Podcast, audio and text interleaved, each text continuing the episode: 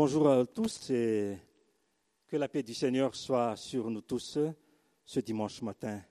Quelle grâce encore le Seigneur nous accorde de pouvoir nous retrouver, pas dans le lieu habituel, mais dans ce lieu entouré de la nature. Ça montre vraiment aussi la grandeur de notre Dieu. Et où que nous soyons, nous pouvons le louer et l'adorer. Et ça montre vraiment que dans tout lieu, nous pouvons nous communier avec le Seigneur, mais communier entre nous aussi. Et raison de plus, ben, après le culte, ce sera suivi par une communion fraternelle, la GAP. Ça montre vraiment que c'est un signe de notre lien d'amour avec le lien qui nous lie en Christ. Vous vous rappelez sûrement le sous-thème de ce second trimestre qui est de Ensemble rempli de l'amour de Christ. Ensemble rempli de l'amour de Christ, c'est le sous-thème de ce second trimestre. Et si nous avons choisi ce thème au niveau des anciens, c'est dans le but d'entraîner toute l'Église dans cette attitude d'être remplie de l'amour de Christ. Et nous étions convaincus, les anciens, que pour cela, nous pouvons le vivre et nous devons le vivre dans notre vie de tous les jours en nous donnant la main, mais surtout aussi en étant ensemble dans toutes les actions au niveau de l'Église. Et je me suis posé la question après cela, est-ce que je réalise, est-ce que nous réalisons la portée de cette phrase? Est-ce que nous réalisons ce qu'elle devait avoir comme conséquence dans notre vie de tous les jours? Eh bien, je vous assure que, à moi tout d'abord, je me suis posé la question en préparant ce message. Alors, avant de continuer le message, je vais déroger un peu les règles, puisque avant d'entrer dans le vif du message, je vais décortiquer un peu, nous allons décortiquer un peu ce sous-thème, et ce qui m'aidera aussi à continuer dans mon message. Et ensemble, nous allons découvrir que contient exactement ce sous-thème. Ensemble, ce qui sous-entend qu'il y a une action où tout le monde est entraîné dans un mouvement. Il n'y a pas d'éparpillement, mais plutôt une action qui se converge, une action concertée où tout le monde va dans la même direction. Ça veut dire suivre la même vision. Et nous connaissons aussi la vision de l'Église. Donc, l'un avec l'autre, les uns avec les autres, ce qui donne comme un maillon et qui fait à faire une boucle. Donc, il n'y a pas d'action isolée. En plus, rempli. Alors, il y a rempli et rempli seulement. De quoi la chose est remplie? Rempli, ça veut dire que c'est à rabord, c'est voir déborder, déborder la coupe. Eh bien, il n'est pas rempli, ce n'est pas rempli à moitié ou moitié vide ou moitié plein, mais vraiment plein. Et la question seulement, c'est rempli de quoi? Eh bien, de l'amour. Et voilà le contenu, rempli d'amour.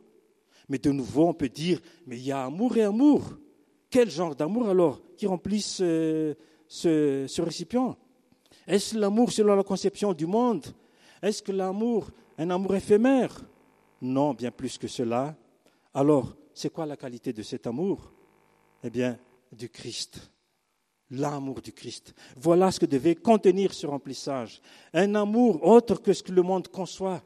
Un amour qui ne cherche pas son propre intérêt, mais celui de l'autre. Et c'est ce que Christ nous a donné comme exemple. Alors, après avoir décortiqué, ben nous voyons là ce qui nous attend. Est-ce ensemble que nous recherchons d'être remplis de l'amour de Christ? Ou bien est-ce que chacun va dans sa direction, sans une concertation, sans une action commune? Chacun fait ce qu'il veut Je ne le pense pas. Et est-ce que chacun aussi est rempli de l'amour de Christ? Ou peut-être rempli d'un autre amour aussi? Comme l'amour d'un personnage, par exemple, comme dans certains pays où nous connaissons, par exemple, où c'est le, le dirigeant, c'est presque comme un demi-dieu, ou même un chanteur aussi qui est devenu comme une idole. Cela mérite une réflexion de notre part. À chacun de voir où il en est avec cet amour de Christ dans sa vie. Est-ce que cet amour de Christ remplit vraiment ma vie? Si tel est le cas, c'est-à-dire l'amour de Christ en nous, ben cela doit être vu et su dans notre entourage. Et nous serons comme des canaux qui déversent cet amour de Dieu. On a dit dans le chant l'amour de Dieu qui se passe d'intelligence. Eh bien, l'amour de Dieu, ça, nous le déversons dans notre entourage nous sommes appelés ainsi comme être le sel de la terre et la lumière du monde. Alors le message de ce matin va dans ce sens, de ce sous-thème, où l'on voit un mouvement d'ensemble, pas de chacun pour soi, mais uni. Et chacun était rempli d'amour. Et c'est ce qui est ensemble qu'ils ont agi. Et la conséquence de cette action sera formidable, vraiment fantastique, merveilleuse. C'est le salut pour tout le peuple. Alors vous vous demandez peut-être de quoi s'agit-il? Eh bien, c'est l'histoire des quatre lépreux relatée dans 2 Rois 7, du verset 3 au verset 20. Mais avant de lire le texte, je vais résumer en quelques mots la situation avant d'en arriver au texte du jour qui nous concerne. Une guerre s'était engagée entre Israël et la Syrie. Et pourquoi?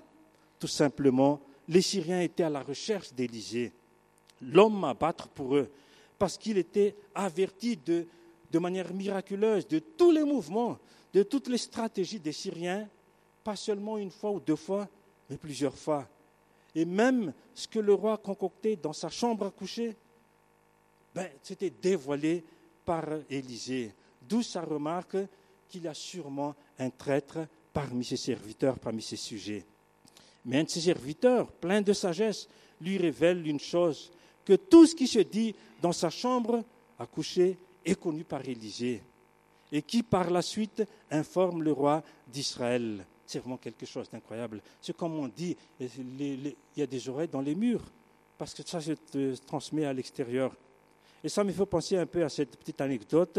C'est vrai qu'il y a des décisions qui se prennent dans la chambre basse par les députés, les députés, et que souvent les gens sont dépités avec ce qu'ils décident aussi, ou dans la chambre haute aussi, avec les sénateurs, ou dans la chambre à coucher aussi, et c'est l'épouse qui dicte la loi à son mari roi ou président aussi. Ça pourrait se faire aussi des décisions qui se prennent dans les chambres à coucher. Ce qui fait que le roi en voulait vraiment à Élysée. Alors il va le traquer jusqu'à Dothan, ville non loin de Sichem et de Samarie. Alors il décida d'assiéger Israël. Ainsi, toute voie de communication était coupée, plus aucune possibilité de fuite pour le peuple assiégé. Nous nous souvenons un petit peu de cette situation en 2002, où Tananarive était un peu isolé parce que la route RN2 est coupée, la route RN7 vers le sud est coupée. Ben, on était un peu isolé ici. Voyant cela, la ville l'entourait par les soldats, des milliers sûrement. Eh bien, le jeune serviteur d'Élysée succombait dans la panique vraiment. Et ce qui est tout à fait humain. Alors ils disent Ah, mon Seigneur, comment ferons-nous? C'était la panique pour lui. Vraiment, déjà, il y a la famine et encore ses ennemis qui sont tout autour. Eh bien, pour lui, c'est plus d'issue pour Israël. Comme on dit, les carottes sont cuites. Mais Élisée le rassure Ne crains point, car ceux qui sont avec nous sont en plus grand nombre que ceux qui sont avec eux. Voilà l'assurance qu'Élisée lui donne vraiment. Ceux qui sont avec nous sont en plus grand nombre que ceux qui sont avec eux. Deux attitudes contrastent vraiment. L'une, la peur, et l'autre, la foi, l'assurance. Et peut-être le serviteur s'est demandé, mais à qui, à quoi mon maître fait-il référence? À la population de Samarie ou à l'armée du pays? Mais c'est peu probable, mes amis, si on les compare avec l'armée qu'il voyait devant lui. Vraiment, c'est une force qu'on ne peut pas comparer, inégale. Mais dans sa prière, Élisée demande à Dieu d'ouvrir les yeux de son jeune serviteur pour qu'il voie toute l'armée céleste qui couvre la montagne autour de Samarie. L'ennemi ne les voit pas, cette armée céleste, avec les cheveux et les soirs de feu qui entraient Élisée, mais Élisée, son frère, son serviteur, le voit très bien.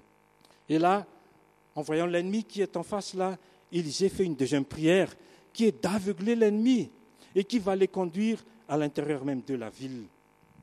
Et troisième prière d'Élisée, c'est d'ouvrir leurs yeux. Et consternation, ils étaient à l'intérieur de la ville qu'ils voulaient assiéger. Quel retournement de situation alors? Au lieu de les tuer, ben, c'est ce que pensait le roi d'Israël. Eh bien, Élisée propose plutôt de leur donner du pain à manger, de la nourriture. Et c'est ce qu'avait ordonné le roi comme ordre. Et par la suite, de les laisser partir. Et l'épisode se termine avec cette phrase tellement merveilleuse. Le roi d'Israël leur fit servir un grand repas. Et ils mangèrent et burent. Puis il les renvoya et ils s'en allèrent vers leur maître. Et les troupes des Syriens ne revinrent plus sur le territoire d'Israël. Voilà l'épisode, un pot d'adieu insolite, sûrement avec quelques crues, les restes de crues de vignoble d'Israël encore, mais vraiment c'est un pot d'adieu. Mais voilà que quelque temps après, le texte ne dit pas combien d'années, le roi de Syrie déterre l'arche de guerre et encercle de nouveau Israël, et la conséquence est plus dure que le premier siège, puisque le résultat affecte toute la population. C'était une inflation galopante vraiment. Les profiteurs étaient prêts à bondir à toutes les occasions. Et le texte dit, selon 2 Rois 6, 25, Et il eut une grande famine dans Samarie, et ils la serrèrent tellement qu'une tête d'âne, lux, valait 80 cycles d'argent, et le quart de cab de fiente de pigeon, 5 cycles. Vous voyez un petit peu, 80 cycles, c'est tellement beaucoup cela. Et puis, avec le 5 cycles, par rapport à ce qui va se passer une fois que le siège sera fini, eh bien, c'est tellement difficile leur situation. Et le cab, c'est un récipient creux, mesure de capacité pour les matières sèches et liquides. Et ici, le quart de cab, ça veut dire un peu 500 grammes, un livre de fiente de pigeon, et vaut 5 cycles. Et le lux, la tête d'âne, 80 cycles. Ça veut dire tout était vraiment cher dans la ville. Alors, quelle catastrophe vraiment. Et le comble de malheur, cette fois-ci, c'est le roi d'Israël qui se retourne contre Élisée en entendant la situation inhumaine qui se passe dans le pays, avec des femmes qui décident de manger leurs enfants, c'était trop pour le roi. Alors, au lieu de s'unir face à l'attaque de l'ennemi, il y a plutôt la désunion, la dissension, le discorde. Il n'y a pas d'unité. Il en voulait vraiment à la vie d'Élysée. Et rien ne semble l'arrêter pour ce projet diabolique. Et avant que ce projet, ce projet n'aboutisse, eh bien, les quatre lépreux entrent en scène à partir du verset du jour et qui sera le début d'un processus de salut pour le peuple d'Israël. Alors nous allons lire à partir du verset 3 jusqu'au verset 20. Il y avait à l'entrée de la porte des quatre lépreux qui se dirent l'un à l'autre, Quoi? Resterons-nous ici jusqu'à ce que nous mourions? Si nous songeons à entrer dans la ville, la famine est dans la ville et nous y mourrons. Si nous restons ici, nous mourrons également. Allons nous jeter dans le camp des Syriens. S'ils nous laissent vivre, ben nous vivrons. Et s'ils nous font mourir, nous mourrons. Ils partirent donc au crépuscule pour se rendre au camp des Syriens. Et lorsqu'ils furent arrivés à l'entrée des camps des Syriens, voici, il n'y avait personne. Le Seigneur avait fait entendre dans les camps des Syriens un bruit de chars, un bruit de chevaux, le bruit d'une grande armée, et ils étaient dit, ils s'étaient dit l'un à l'autre, voici le roi d'Israël a pris à sa solde contre nous le roi des Étiens et le roi des Égyptiens pour venir nous attaquer. Ils se levèrent et prirent la fuite au crépuscule, abandonnant leurs tentes, leurs chevaux, leurs ânes, le camp tel qu'il était, et ils s'enfuirent pour sauver leur vie, comme on dit, sauf qui peut. Les lépreux, étant arrivés à l'entrée du camp, pénétrèrent dans une tente, mangèrent et burent, et en emportèrent de l'argent, de l'or et des vêtements qu'ils allèrent cacher. Ils revinrent et pénétrèrent dans une autre tente et en emportèrent des objets qu'ils allèrent cacher. Et puis ils se dirent l'un à l'autre, nous n'agissons pas bien.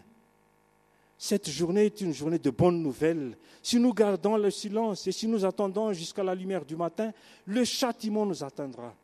Venez maintenant et allons informer la maison du roi. Ils partirent et ils appelèrent les gardes de la porte de la ville, auxquels ils firent ce rapport. Nous sommes entrés dans le camp des Syriens, et voici, il n'y a personne. On n'y entend aucune voix d'homme. Il n'y a que des chevaux attachés et des ânes attachés, et la tente comme elles étaient. Les gardes de la porte crièrent, et ils les transmirent ce rapport à l'intérieur de la maison du roi.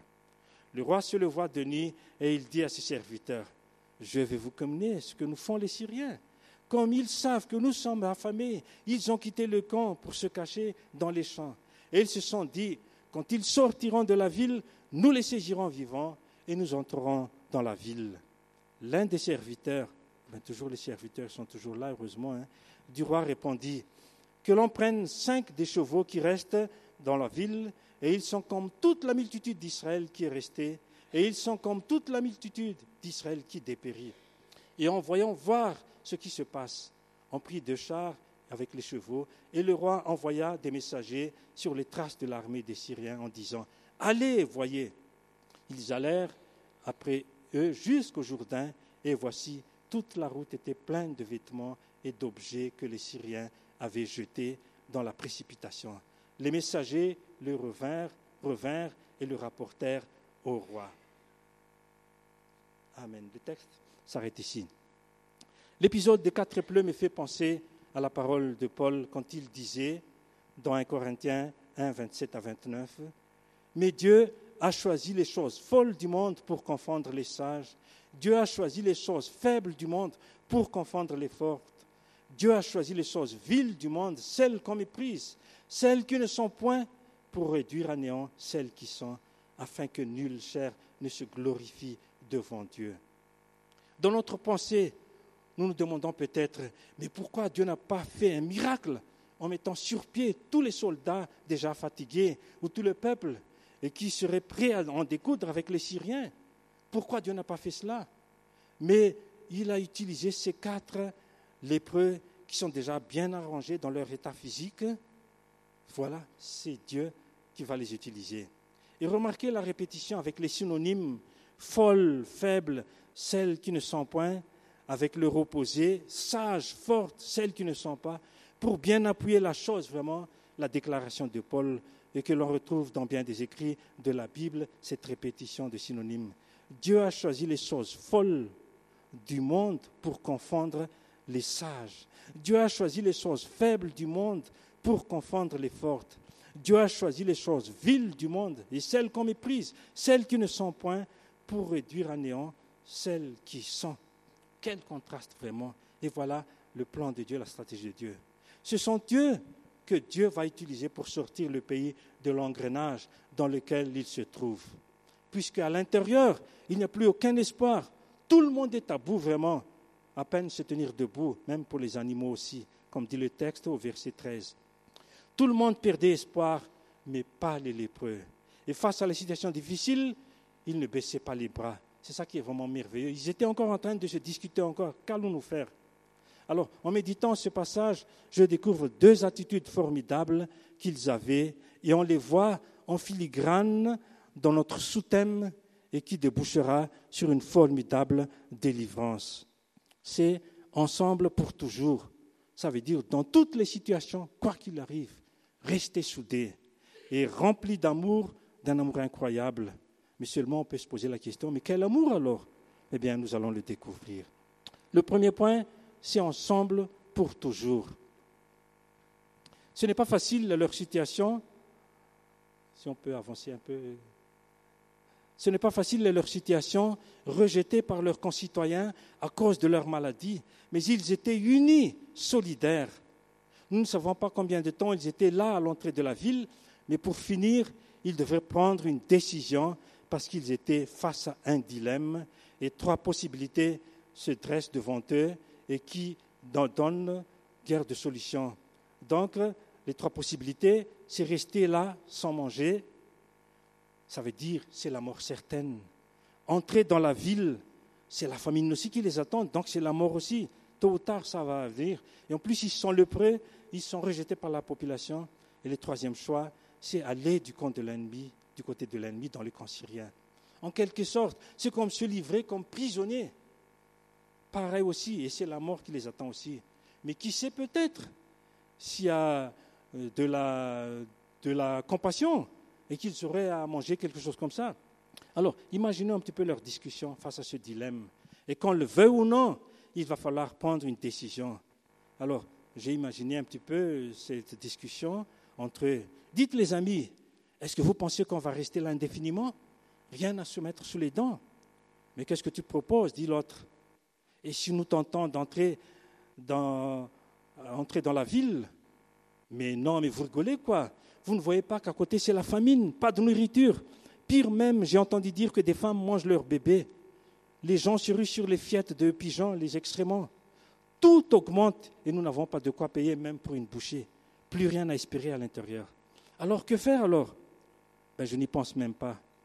Mais au fait, j'ai une idée, un peu farfelue peut-être, folle, mais je vais le dire quand même. Et si nous allons dans le camp des Syriens Mais tu es complètement fou, quoi. La faim te pousse à divaguer. Tu vas te jeter dans la gueule du lion. Tu ne vois pas qu'on est déjà assez arrangé comme ça? Eh bien, mon ami, c'est qui tout double hein? Ou nous allons rester ici, mourir de faim, ou aller dans le camp? Et qui sait s'il nous laisse vivre ou tout au moins nous donne quelque chose à manger? Alors un autre dit, au point où nous en sommes, eh ben, ce n'est pas idiot, hein, tentons les coups et on verra, mais on y va ensemble, on ne va pas se séparer. J'imagine un peu cette discussion entre eux. Alors, ils décident d'aller ensemble. Leur espérance de vie était très mince.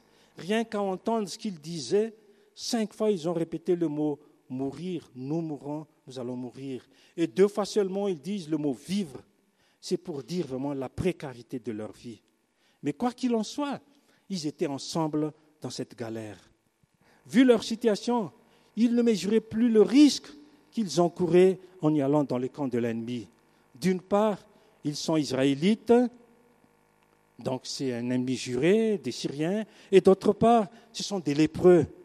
Donc ils sont normalement en dehors de la ville, ils ne peuvent pas vivre avec tout le monde. Donc deux raisons majeures qui entraîneraient sûrement leur mort aussi. Malgré la délicatesse de leur situation et les divergences d'idées, après les échanges, peut-être mais un peu chaudes, ils décident d'un commun accord d'agir ensemble. Il se pourrait même que c'était des échanges un peu chauds, comme c'était le cas avec les apôtres, par exemple, lors du rapport de Paul avec son voyage missionnaire relaté dans Acte 15, ben, il y avait des discussions assez chaudes, hein, mais pour finir, ils ont trouvé un consensus. Dans de telles situations, il est toujours bien recommandé même d'être unis, soudés. C'est vrai que chacun a ses idées, mais il faut trouver un consensus, avoir une même pensée, et c'est ce que vont faire nos quatre amis. Mais sans que personne ne sache, à part Élisée, son serviteur, Dieu va se mettre à l'œuvre et se prépare avec son armée céleste. Et dans sa providence, Dieu dirige les quatre lépreux dans le camp de l'ennemi après avoir délogé les Syriens d'une manière miraculeuse, inouïe. Mais eux, ils ne savaient pas encore ce qui les attend dans le camp. Ça montre vraiment que pour ceux qui se confient en Dieu, Dieu manifeste toujours sa miséricorde. Dieu manifeste toujours sa protection. Quant à ceux qui le méprisent, il peut les rendre craintifs au point de les faire frémir, faire frémir au moindre frémissement même d'une feuille, ou le bruit des chevaux et des chars, comme c'est le cas ici. Je ne sais pas combien battait le cœur des quatre lépreux en s'approchant du camp des Syriens, mais combien battait aussi le cœur des Syriens en entendant les bruits des chars et des chevaux qu'ils entendaient. Voilà l'armée céleste présente sur les lieux. Et ils ne pensaient même pas que ils pensaient même que le Dieu d'Israël avait appelé d'autres rois pour les soutenir. Alors, j'imaginais bien leur crainte. Vous savez, chez nous, à Andravang, la nuit, vers, euh, dans la nuit, quand les camions passent, ben, ça on sursaute toujours de, tout de suite, parce que quand les camions roulent avec les citernes vides et sur le pavé, ils roulent vite, eh ben, ça fait un tel vacarme, tellement de bruit, et tu ne peux pas ne pas être réveillé avec ça. C'est tellement fort le bruit. Eh ben, j'imagine que c'était comme ça aussi. Parce que des soldats qui sont prêts à aller à la guerre, ils sont prêts à affronter tous les ennemis. Mais quand ils ont entendu le bruit, le roulement, comme des chars et tout ça avec les chevaux, ben c'était le sauve qui peut, hein. c'était ça. Mais grande fut leur étonnement en s'approchant du camp lorsqu'ils n'entendaient aucun bruit.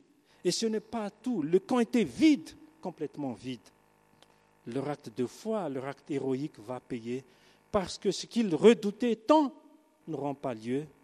Et par contre, ce qu'ils espéraient, comme manger et boire, va être récompensé. C'est étonnant vraiment, mais on voit que lors d'une incursion, l'armée emporte tout, argent, or, vêtements, la nourriture et tout.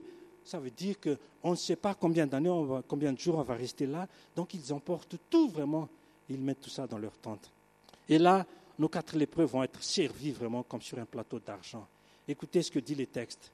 Les lépreux, étant arrivés à l'entrée du camp, pénétrèrent dans une tente, mangèrent et burent, et en emportèrent de l'argent, de l'or et des vêtements, qu'ils allèrent cacher. Et ils revinrent, pénétrèrent dans une autre tente, et en emportèrent des objets qu'ils allèrent cacher. Voilà le va-et-vient qu'ils ont fait. Ils ont trinqué nos vieux lascars. Une soirée inoubliable pour eux.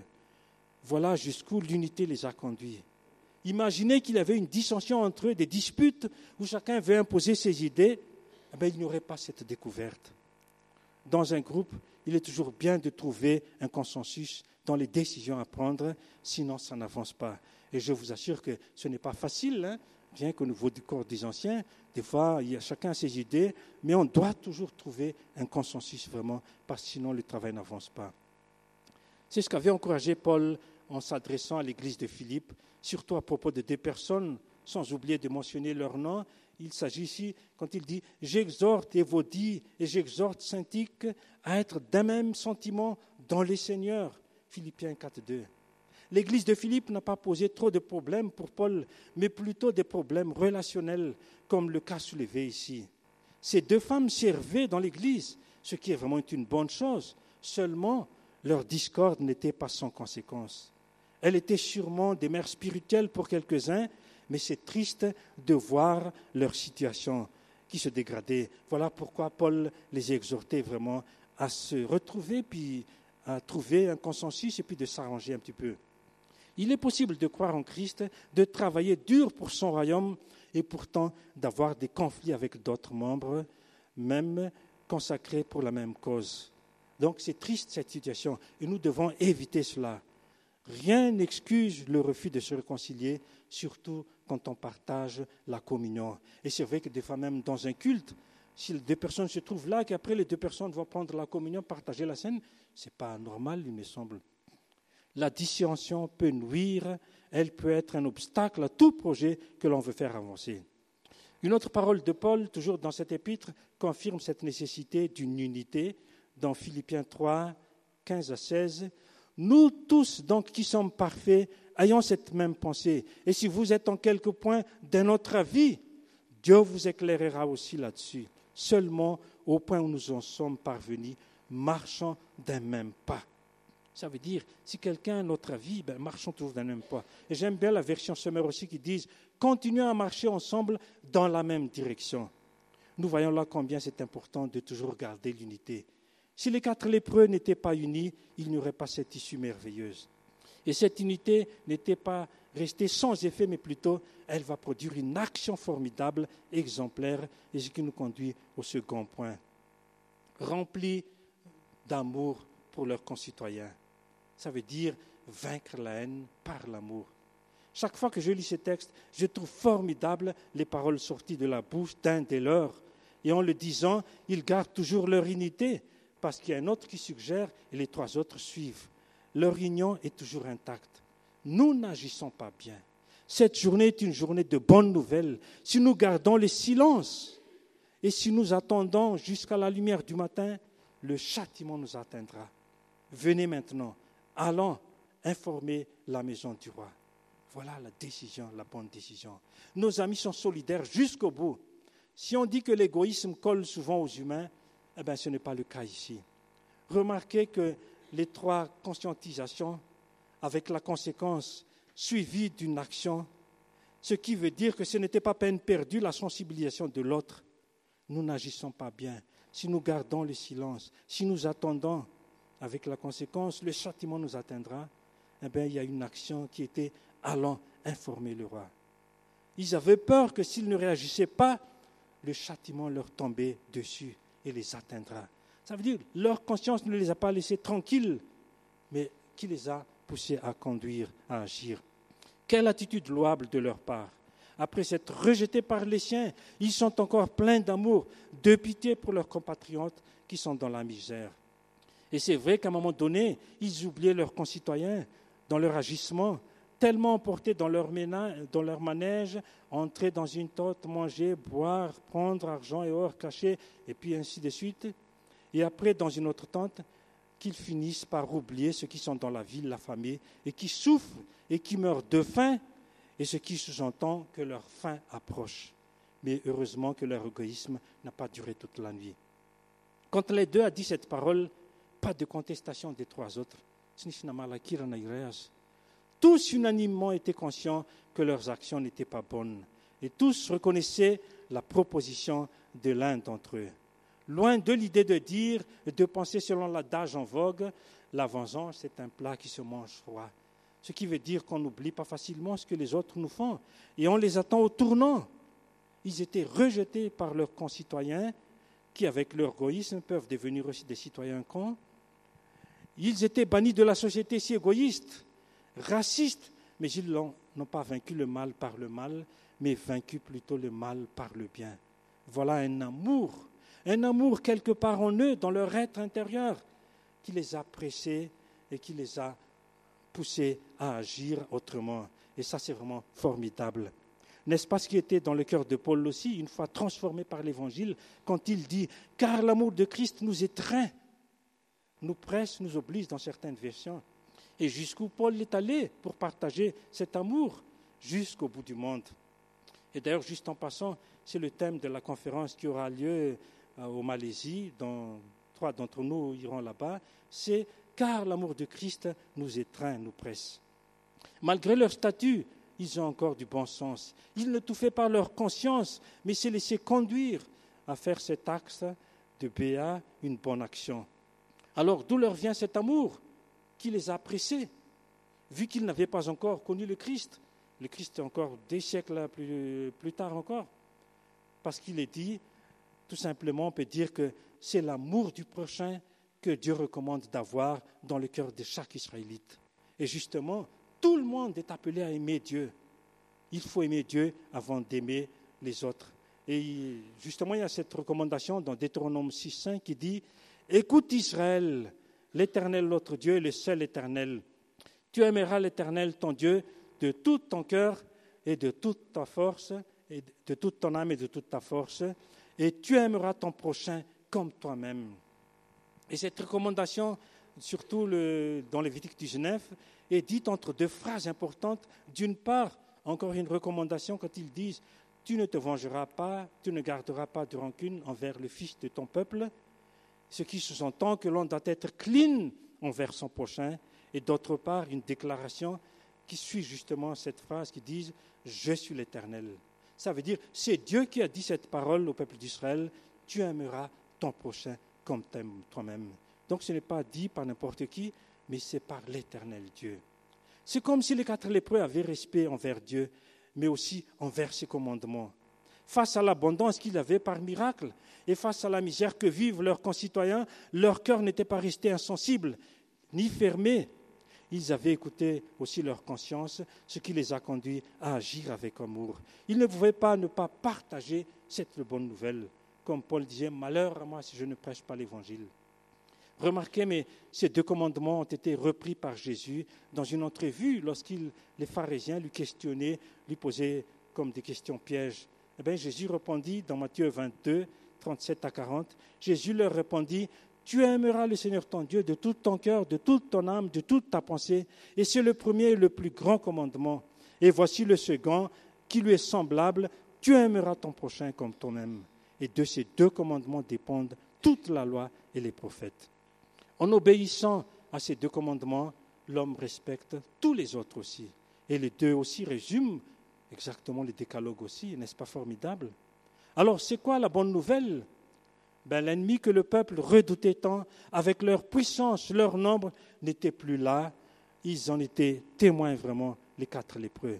On ne peut les prendre pour des fous. On peut les prendre pour des fous pour certains en annonçant la bonne nouvelle, mais c'était la réalité. L'ennemi n'est plus là. En plus, pour certains, annoncé par des lépreux. Non, mais c'est n'importe quoi, disaient les uns. C'est du non-sens, disaient les autres. Mais pourtant, c'était la vérité. L'ennemi n'est plus là, leur camp est vide. Même le roi, une fois informé, arrive encore à argumenter que c'est une stratégie de l'ennemi pour les attirer à quitter la ville. Et c'est vrai qu'en temps de guerre, c'est vrai cet argument du roi, mais pas ici maintenant.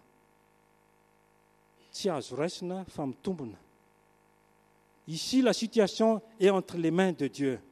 Et malheureusement, face à une situation difficile, il y a encore de l'incrédulité, alors qu'il a vraiment la vie, la bonne nouvelle de l'autre côté. Le Seigneur a beaucoup enseigné ses disciples en ce qui concerne l'amour, l'amour du prochain. Et nous connaissons trop bien ces enseignements et qui dépassent notre raisonnement.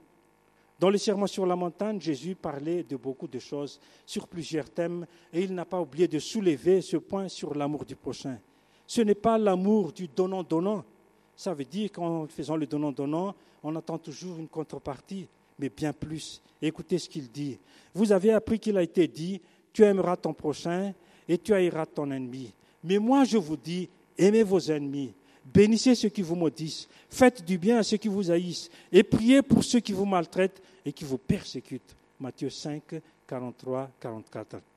Agir même si la contrepartie ne vient pas. Et c'est fort ce qu'ils disent. Aimez, bénissez, faites du bien, priez. Et à qui sont adressés tout cela Aux ennemis, à ceux qui vous maudissent, à ceux qui vous haïssent, à ceux qui vous maltraitent, qui vous persécutent. Qui pourrait faire cela s'il n'y a pas l'amour de Christ en nous Mais en tout cas, Christ a fait cela, et même les premiers chrétiens aussi. Pensons à la mort d'Étienne, par exemple. Au lieu de leur rendre la monnaie de leurs pièces, voilà ce que Jésus demande à ses disciples de faire. Et c'est valable pour nous aussi. En un mot, ne pas rendre le mal pour le mal. Voilà ce qu'avaient fait nos quatre amis, rejetés par leurs concitoyens, bannis de la société, mais ils arrivent encore à surmonter tout cela, mettre de côté la haine. Et quelle attitude formidable. Alors, pour terminer, résumons-le tout simplement. Voilà les deux attitudes que nous révèlent les quatre lépreux. Ensemble pour toujours, dans toutes les situations, quoi qu'il arrive, et remplis d'un amour incroyable. Mais quel a été le résultat de tout cela? Quelles étaient les conséquences? Eh bien, c'était une bonne nouvelle pour tout le pays. La population de Samarie est sauvée de la famine qui menaçait tout le pays.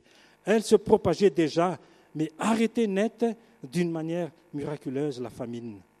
Ils l'ont appelée une bonne nouvelle parce que c'est vrai, tout ce qu'ils ont découvert dans les camps syriens était précieux pour leurs concitoyens, de la nourriture en abondance, des habits, des objets précieux, et tous des produits importés, mais pas des produits locaux. Hein. Même les animaux en bonne santé par rapport à ce qu'eux, ils avaient, tout cela, ce sera pour les Israélites. Et ce qui est formidable, c'est qu'ils voulaient que toute la population puisse jouir de cette bénédiction comme une manne tombée du ciel. Donc voilà la bonne nouvelle. De cette bonne nouvelle découle l'espoir d'une vie nouvelle qui va commencer. Toute la ville renaît de ses cendres, le cauchemar de la présence de l'ennemi disparaît, une joie pour tout le peuple, et tout le peuple peut manger vraiment à l'air froid. C'est pareil avec la bonne nouvelle de l'Évangile que nous voulons partager aussi à notre entourage. Et ça tombe bien avec la mission au quotidien que nous faisons ici, et d'ailleurs on aura lieu même après le culte aussi. Bon nombre de notre entourage sont dans des situations difficiles, dans des situations chaotiques, et c'est à nous de leur apporter une nouvelle espérance, une nouvelle vie avec Jésus, afin d'être une nouvelle créature pour la gloire de Dieu. Que le Seigneur nous bénisse. Amen. Soyez tous bénis.